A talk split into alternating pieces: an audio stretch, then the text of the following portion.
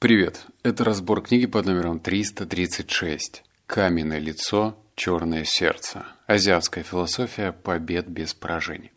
В этом подкасте тебя ждет 6 выводов. Давненько такого Поворота у меня не было, обычно выводов 10-11, и тебе приходилось напрягать свои ушки минут так 30.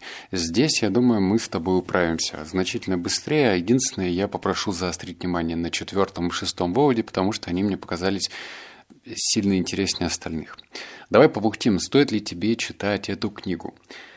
А, заголовок и само содержание переоценено. Оно звучит как какой-то боевик, каменное лицо, черное сердце, но по итогу это старая философия, которая приобрела новый вид. И этот новый вид растягивается на 300 страниц. Читать не особо интересно, иногда теряешься, и, в общем, я не советую.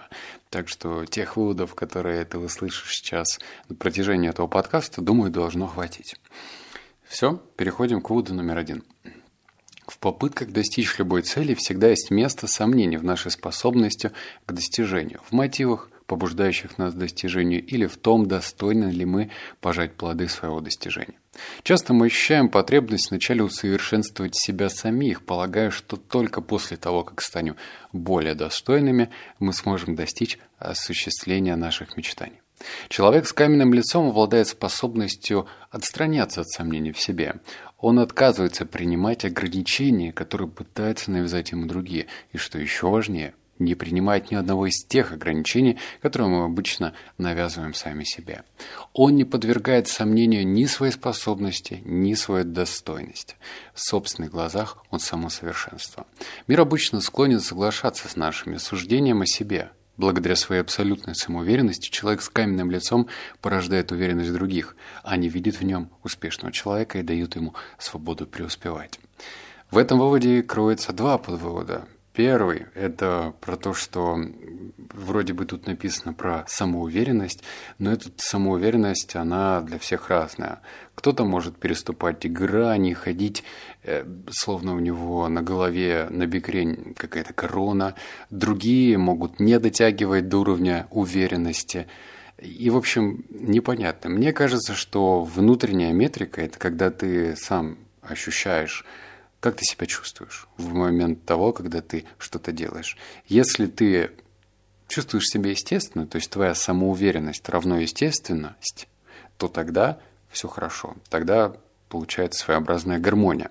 Если же ты начинаешь чувствовать себя своеобразным актером, э, мол, я сейчас играю роль самоуверенного человека, то, скорее всего, во-первых, это будет выглядеть как фальш, а во-вторых, этот фальш очень быстро для всех остальных станет явью. Так что лучше здесь, наверное, не играть и постепенно экспериментировать. А, конечно же, самоуверенность э, – это то, что должно появляться в нас искусственно.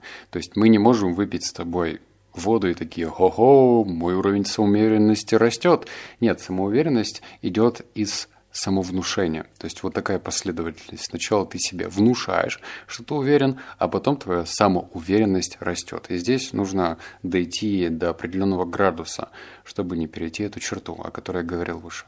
А второе, мне понравилось то, что если ты хочешь, чтобы окружение твое верило в свои силы, то они могут верить в себя только после того, когда видят, что ты сам веришь в себя. То есть твой личный пример, когда ты человек достойный, когда ты человек, который держит свои слова, показываешь это на своих действиях, то и окружающие начинают этому следовать. Особенно это важно в командах, ну прям категорически важно. Блин, вот эта фраза категорически. Недавно смотрел «Человек дождя», и там э, второй главный герой говорил м-м, категорически, м-м, категорически. Все заело, короче. Второе. Вывод. Молитва. Да будет воля твоя. Когда-то пугала меня до смерти. Однако в действительности этот мир, в котором мы живем, хрупок и вечно изменчив, и наше существование и выживание привязаны тонкой незримой нитью к Божьему милосердию. Приобретение и утраты – это непереходящее человеческое состояние. Когда я наблюдала пожар в холмах Окленда и Беркли в районе залива Сан-Франциско, где сгорело больше семи сотен роскошных домов, это явилось для меня новым доказательством того, что не имеет значения, насколько нам хочется игнорировать возможность любых негативных и неприятных аспектов нашей жизни. Творец пишет собственный сценарий жизни. Теперь, становясь на молитву, я молюсь о несгибаемой внутренней силе и силе воина, чтобы принять эти суровые уроки и извлечь из них опыт, а не быть уничтоженной ими. Э, тут вверху я прочитал про пожар когда 700 домов сгорело, и там до этого автор писал, что очень странно подходить с позиции, что Бог что-то делает несправедливо. Мол, почему там э, много детей в Африке голодает, почему много детей тоже в той же Африке умирает за счет нехватки медикаментов.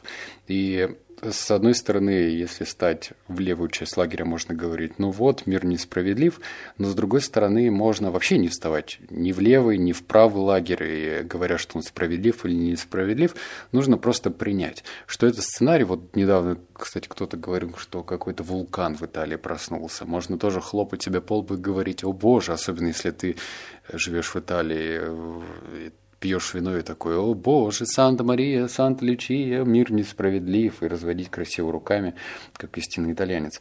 С другой стороны, можно принять это как своеобразный сценарий. Бог пишет свой сценарий. В нем, в любом хорошем сценарии есть моменты драмы, моменты кульминации, моменты радости. А если все будет приторно сладко, и все будут жить в мире...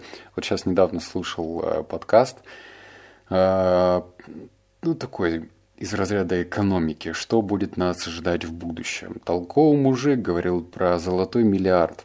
Ну, точнее, там обсуждался момент золотого миллиарда. И тоже посмотреть так, что есть такая конспирология, что вот нужно оставить золотой миллиард, то есть очень достойных людей. Кто же на этих достойных людей будет работать? Кто будет их обслуживать? Тоже непонятно. То есть, если составить весь такой приторный мир из самых благородных и достойных людей, то ничего не получится. То есть миру нужны нищие, миру нужны больные, миру нужны э, здоровые, в том числе и богатые люди, чтобы соблюдать баланс. И если отрицать одно, то ничего не произойдет. Ну, то есть так не бывает. Всегда должна быть дуальность. Вот номер три. Каменное лицо – это щит. Оно защищает вас от критики и негативного мнения других. Человек с каменным лицом обладает способностью не обращать внимания на сомнения в себе. Он отказывается принимать ограничения, которые пытаются навязать ему другие. Что еще важнее – он не принимает никакие из тех ограничений, которые мы часто навязываем себе сами. В собственных глазах он безупречен. Метафора с каменным лицом, она уместна, и ее легко понять. Вот представь, скажем, у тебя не самый лучший коллектив на работе, и кто-то за глаза начинает говорить, какой ты плохой или плохая. Ну вот что-то ты, в общем, неответственный, не, недоброжелательный, и вообще с тобой неприятно иметь дело. И если ты будешь воспринимать это как данность, ну, типа, ну да, значит, ему виднее, то мало того, что твоя самооценка медленно, верно ползет вниз, а тебе это не надо, потому что тут срабатывает каскад разных последствий. Самооценка ниже, с тобой другие люди начинают обращаться хуже, потому что это чувствуется, и срабатывает тот же эффект, когда начинают тобой пользоваться. Обычно же кем пользуются? У кого слабая самооценка, у кого она низкая, ими легко пользоваться, вытирать от них ноги, к сожалению. Ю, это не я придумал, просто такова данность. И лучше уж натягивать своеобразное каменное лицо и считать, что вот пусть в тебя летят э, какие-то горошинки, из, э, состоящие из критики, негатива, и от твоего каменного лица эти горошинки отскакивают, потому что ты невосприимчив. Ну, говорит и говорит. К тому же, знаешь, вот моя личная рекомендация, а, мало того, что каждый из нас озабочен прежде всего самим собой, да, как мы выглядим, во что мы одеты, что нас подумает, когда мы одели что-то странное или, наоборот, не странное. В общем, мы озабочены собственной персоной. А думать о ком-то другом мы начинаем только в момент, когда человек ну, сильно выделяется, ну прям крайне сильно. И то мы потом через некоторое время забываем об этом, потому что у нас память как у рыбки, особенно в век социальных сетей, когда слишком много отвлекающих факторов. Так что натягивай каменное лицо. Не надо думать, что кто-то знает тебя лучше, чем ты сам себя. Этот человек может знать тебя по верхам, поверхностно, даже если это родители. Родители могут говорить, да я знаю тебя как облупленного, но они знали тебя как облупленного, когда ты рос. Сейчас ты вырос, ты изменился, ты стал совершенно другим человеком. И я готов подписаться под этим. Так что если родители говорят, ну, ты неисправим, если ты, конечно же, ничего не будешь менять, то возможно. Но если ты начнешь меняться и будешь прилагать все усилия, то ты станешь совершенно другим человеком. Вывод номер 4 и 5. Как я говорил, мне они понравились больше всего. Четвертый читаю. Помню момент, когда неожиданно, застряв в ужасной дорожной пробке, я сознательно приняла решение насладиться видом на залив Сан-Франциско, пока жду просвета на дороге. Позади меня в другой машине сидела привлекательная женщина в деловом костюме. В машине, кроме нее, никого не было. Она вопила на проезжающие мимо машины и колотила кулаками по рулевому колесу, а лицо ее пылало всеми оттенками красного цвета. Раздражение и расстроенные чувства лишь усугубляли ее волнение, не оказывая совершенно никакого воздействия на пробку. У вас, как у индийских монаков, монаков монахов, учеников из притчи, я, кстати, потом расскажу, что это за притча, может быть свое идеализированное представление о том, каким долж, должны быть вещи. Но мир разворачивается в соответствии с собственным ритмом и целью. Важно стремиться превозмочь обычное человеческое понимание, преодолеть предвзятые представления о том, как должно быть и чего не должно быть. Со временем вы увидите совершенство в якобы несовершенных явлениях мира. Давай переместимся в пример с монахами из Индии. А, там очень длинная история, но если ее укоротить, то звучит она следующим образом. Был мастер. И этот мастер собрал учеников, и вместе они решили, я не знаю, какое у них национальное блюдо, точнее, не национальное блюдо, лепешка чапати называется, или как-то так. Ну, в общем, он собрал все ингредиенты и начал их разливать на сковородку. В итоге это чапати, или, в общем, индийская лепешка, получилась какой-то странной. В каких-то местах она была круглой, в другой немножко оторванной, в третьем она, ну, в общем, не идеальная. И тут, когда он перевернул со сковородки свое хлебное изделие на тарелку, он сказал одно – идеально.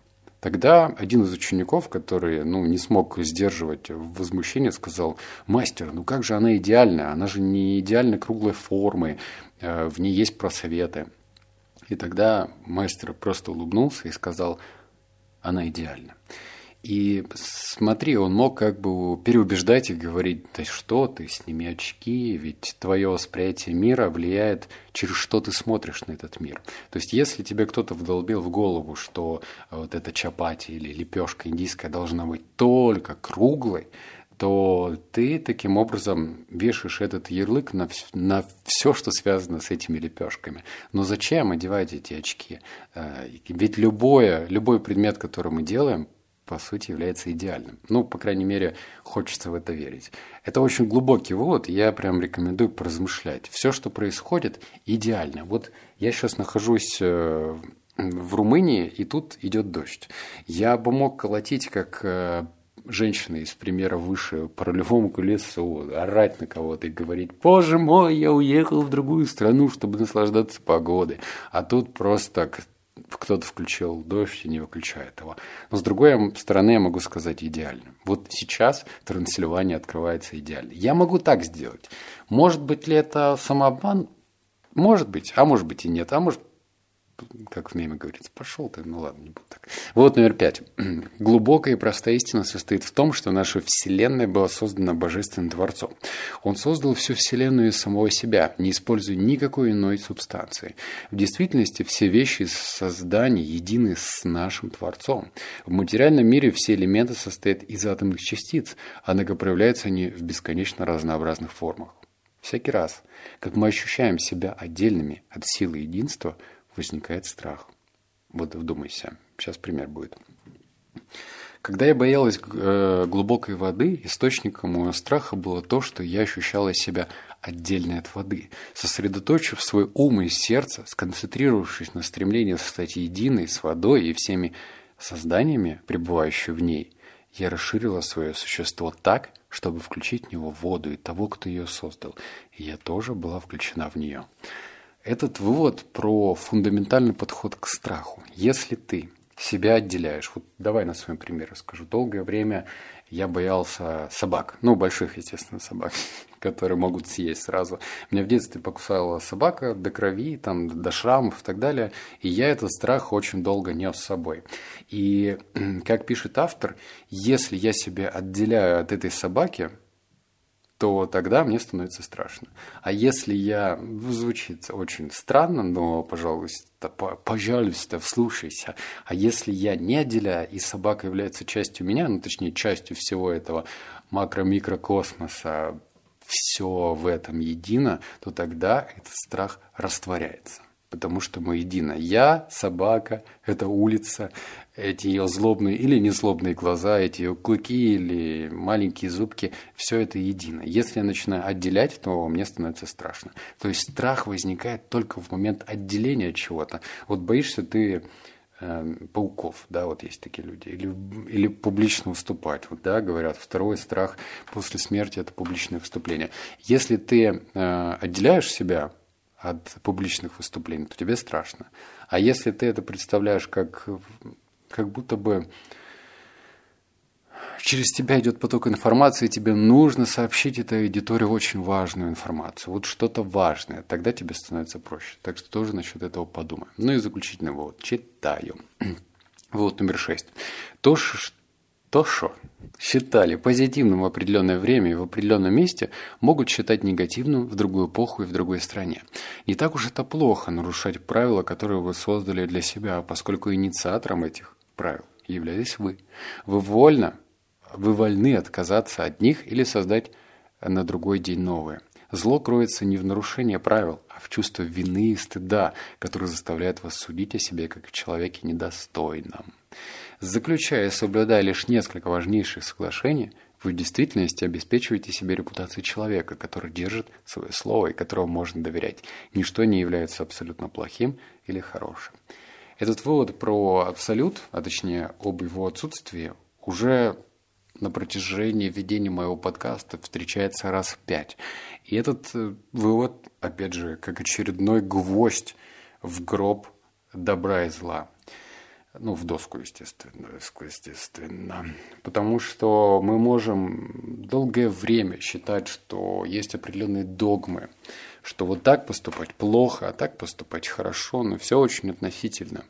И если ты себя ограничиваешь хорошим, плохим, потом в какой-то момент тебе ну просто необходимо нарушить э, вот эти свои накрученные догматы, то ты делаешь прежде всего хуже самому себе. Потому что не это зло, а зло, как ты реагируешь на то, что ты сам себе надумал и что ты сделал.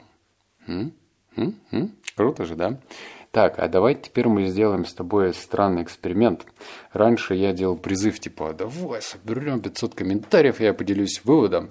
Но обычно я это, эту махинацию проворачиваю только тогда, когда выводов много, типа 10 или 11 или 12, мне лень читать, но для тебя есть скрытый вывод. А тут шесть выводов. Чем мне для тебя скрывать? И у меня появилась идейка-индейка.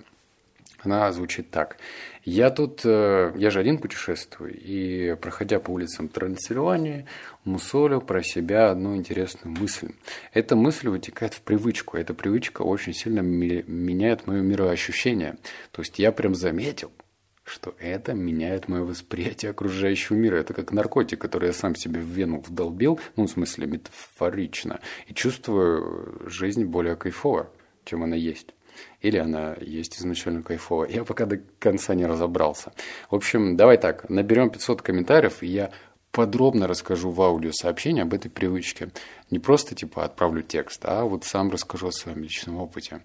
Наберем 500 комментариев, расскажу. Не наберем, не расскажу. Обнял, поцеловал, заплакал. Услышимся в следующем подкасте. Пока.